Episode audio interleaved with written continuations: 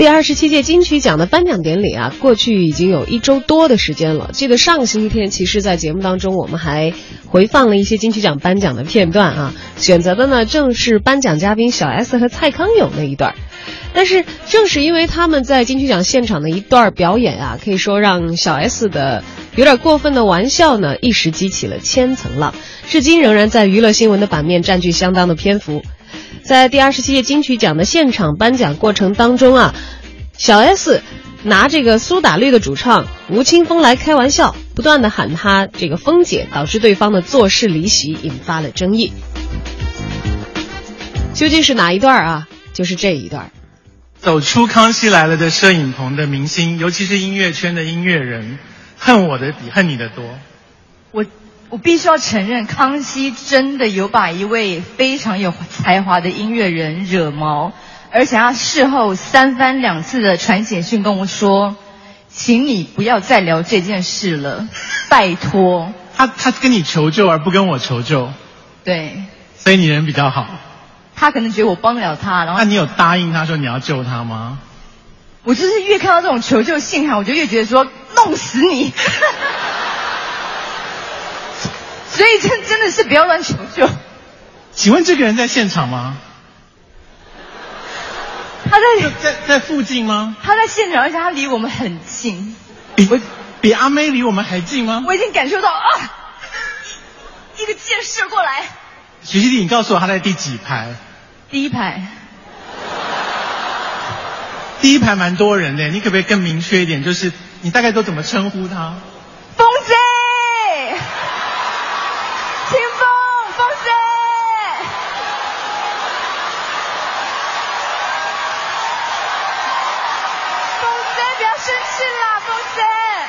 为什为什么他会得到一个用用广东话发音的外号？因为他当时上我们节目，我们就说你讲话真的很秀气耶。他就是说好了啦，不要再聊这些了啦。他说我在我在香港也很红哎。我说是哦，那你到香港的话，别人就会别。刚刚刚刚他是在第一排对我们喊放屁吗？你讲脏话你怎么这样啊？你你是音乐人呢，Come on。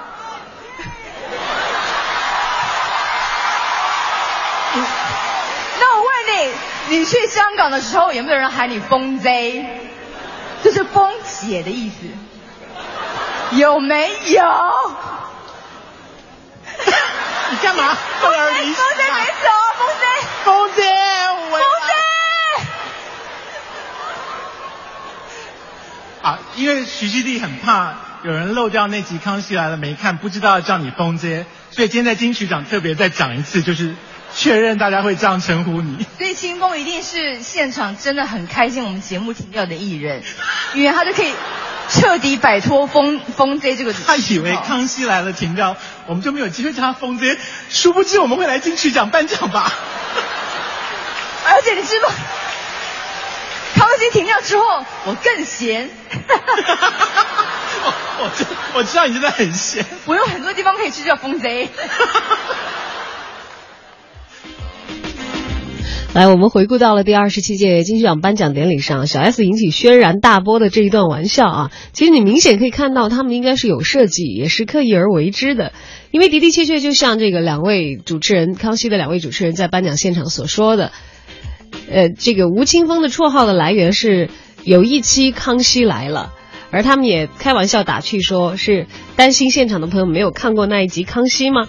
但是有了这次的事件，那一集的《康熙》的的确确是被大家翻出来了，反复的复习。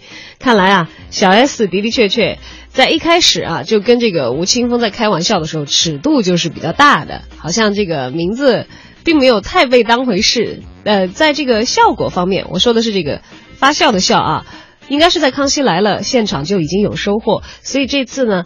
啊，以以为这个是安全梗吧，因为开过的玩笑嘛啊，再度拿起来用到了金曲奖的现场。而在当年的那一集《康熙来了》当中，关于吴青峰的这一段是这样的：来我们节目越来越自暴自弃，现在好好容易驱使他哦。对啊，你为什么？那你刚才叫那个绰号真的很烦哎。你说哪一个？啊，不要，你也不用再复述了。不是因为大家都很熟，叫没关系。可是就是有一些观众会不知好歹，他就觉得自己跟你很熟，有没有乱称呼这样？哦我常常就想很想呼他们巴掌。我是认真的哦，就比如说演唱会，演唱会在唱那种譬如说《是我的海》或无与伦比的美丽好，很很深情的时候，那个间奏突然要很我要很投入的时候，突然大叫红灯这样子，你想不想呼他巴掌？很想。是谁叫我们不要重复那两个字？没有，我为了要表生动的表达我的你自己讲哦。我好，是我的错，我就是贱。对，不是，譬如说签唱会的时候情，绪起伏这么大，他想要怎么唱那首歌啊？签名会的时候，他们就会叫这个名字。我说你叫谁，他就重复一次，我就把我的签名涂掉。没有该这个人该，写成风姐吗？没有就涂掉。哇，你你这样做不会场面很尴尬吗？不会啊，他们就一直笑啊。我觉得我的观众都知道我的个性，他们就就就会笑。所以你越生气，其实他们越嗨啊。你不觉得人就是贱吗？就明明我真的跟你现在唠狠话，他们也不会理你，他们还是会逗你生气啊。我知道啊，所以我现在何必讲这些呢？因为我就是贱呢。所以其实你是很享受这个名称吧？我其实没有很享受，对啊。那你希望要怎么称呼你？不过后来上一次那那一次你不在，我有一个新绰号叫可人儿，我觉得还比较可爱一点。可人儿是大 S 取的吗？我自己取的。不是因为我一心，我其实只是一心想要冲淡之前的绰号。可人儿在那个音乐间奏的时候不容易叫，不好发声。因为风 C 它是啊，好好好可是可人儿它是儿音，就是很难喊出来啊。对于这一集《康熙来了》的往期回顾也看出来啊，吴青峰对于小 S 赠予他的外号也并无好感，而且曾经在节目当中是明确的表态过。而这次在金曲奖的现场，两位主持人再把这个旧的玩笑拿过来抓梗，的的确确引发了吴青峰做离席状啊，应该是有一些愤愤不悦的情绪在里面的。而也许这个小 S 更没有想到的是，在网上呢，引起了网友。替吴青峰发声，尤其是吴青峰的粉丝啊，对这个小 S 是展开了声讨，还有人呢是上升到了政治正确的高度啊，批评小 S 说他有性别歧视的嫌疑。虽然在二十七号的时候，小 S 还在 Facebook 表示说：“我就是我，而且我永远支持平权。”疑似呢是在回忆金曲奖上所引发的风波，但是很多的网友依然是不买账的。于是，在二十八号呢，小 S 收起了以往的搞笑的态度，正式的在 Facebook 向吴青峰郑重的道歉。说伤了一个好友的心，我很抱歉。他还表示，透过这次的事件呢，了解到无论是多好的朋友，都不应该给他人贴标签。最后也希望所有的网友收起激动的情绪，毕为毕竟两位当事者已经和好。除了感谢对方的心胸宽大，同时呢，也表示自己正在好好的反省过程当中。而就在同一天。搭档蔡康永也发文公开进行道歉，说两个人呢从康熙来了搭档至今，互补的形象非常的鲜明。他自认是一个枷锁很多的人，能够遇上没有什么包袱的小 S 就倍感珍惜，因此都是由着他说，自己则是当起了过滤的角色。然而在这次的颁奖礼上，一番话却引起了轩然大波。蔡康永也坦言说，过滤的不够周延，这就是我的错了。蔡康永也提到，市面上的很多玩笑话其实都带有歧视的意味，包括老、丑、病等等。他以这次的事件作为借鉴，也呼吁大家，有志于以开玩笑为专业的人要拿捏好分寸。而他也不忘开起自己的玩笑来说：“我这方面啊常常做不好，幸好节目已经收了。”最后他也婉转的表示：“我和当事人。”应该也和好了，我要再去和他确认一下。幽默的展现了和吴青峰之间的默契以及交情，而网友对于他以及小 S 公开道歉也持有正面的看法，称赞两个人呢能够勇于面对错误，是给大众的很好的一个榜样。而吴青峰呢对此也在 Facebook 上迅速的做出了书面的回应，表示接受两位的道歉，当事人之间呢也已经和解了。而对于这个过当的玩笑所引发的事件，您是怎么看的呢？您认为是小 S 为了活跃气氛而意外导致后来这个网友声讨的结果，还是你也站在有一些网友的那一边，觉得小 S 政治确实不正确？好，都欢迎参参与到我们的节目直播讨论当中来，通过微信互动的方式关注并添加我们的微信公众号“文艺大家谈”。没有不会退的了，没有不会暗的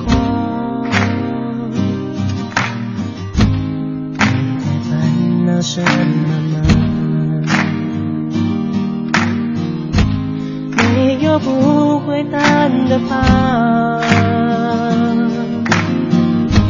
没有不会好的伤没有不会停下来的绝望。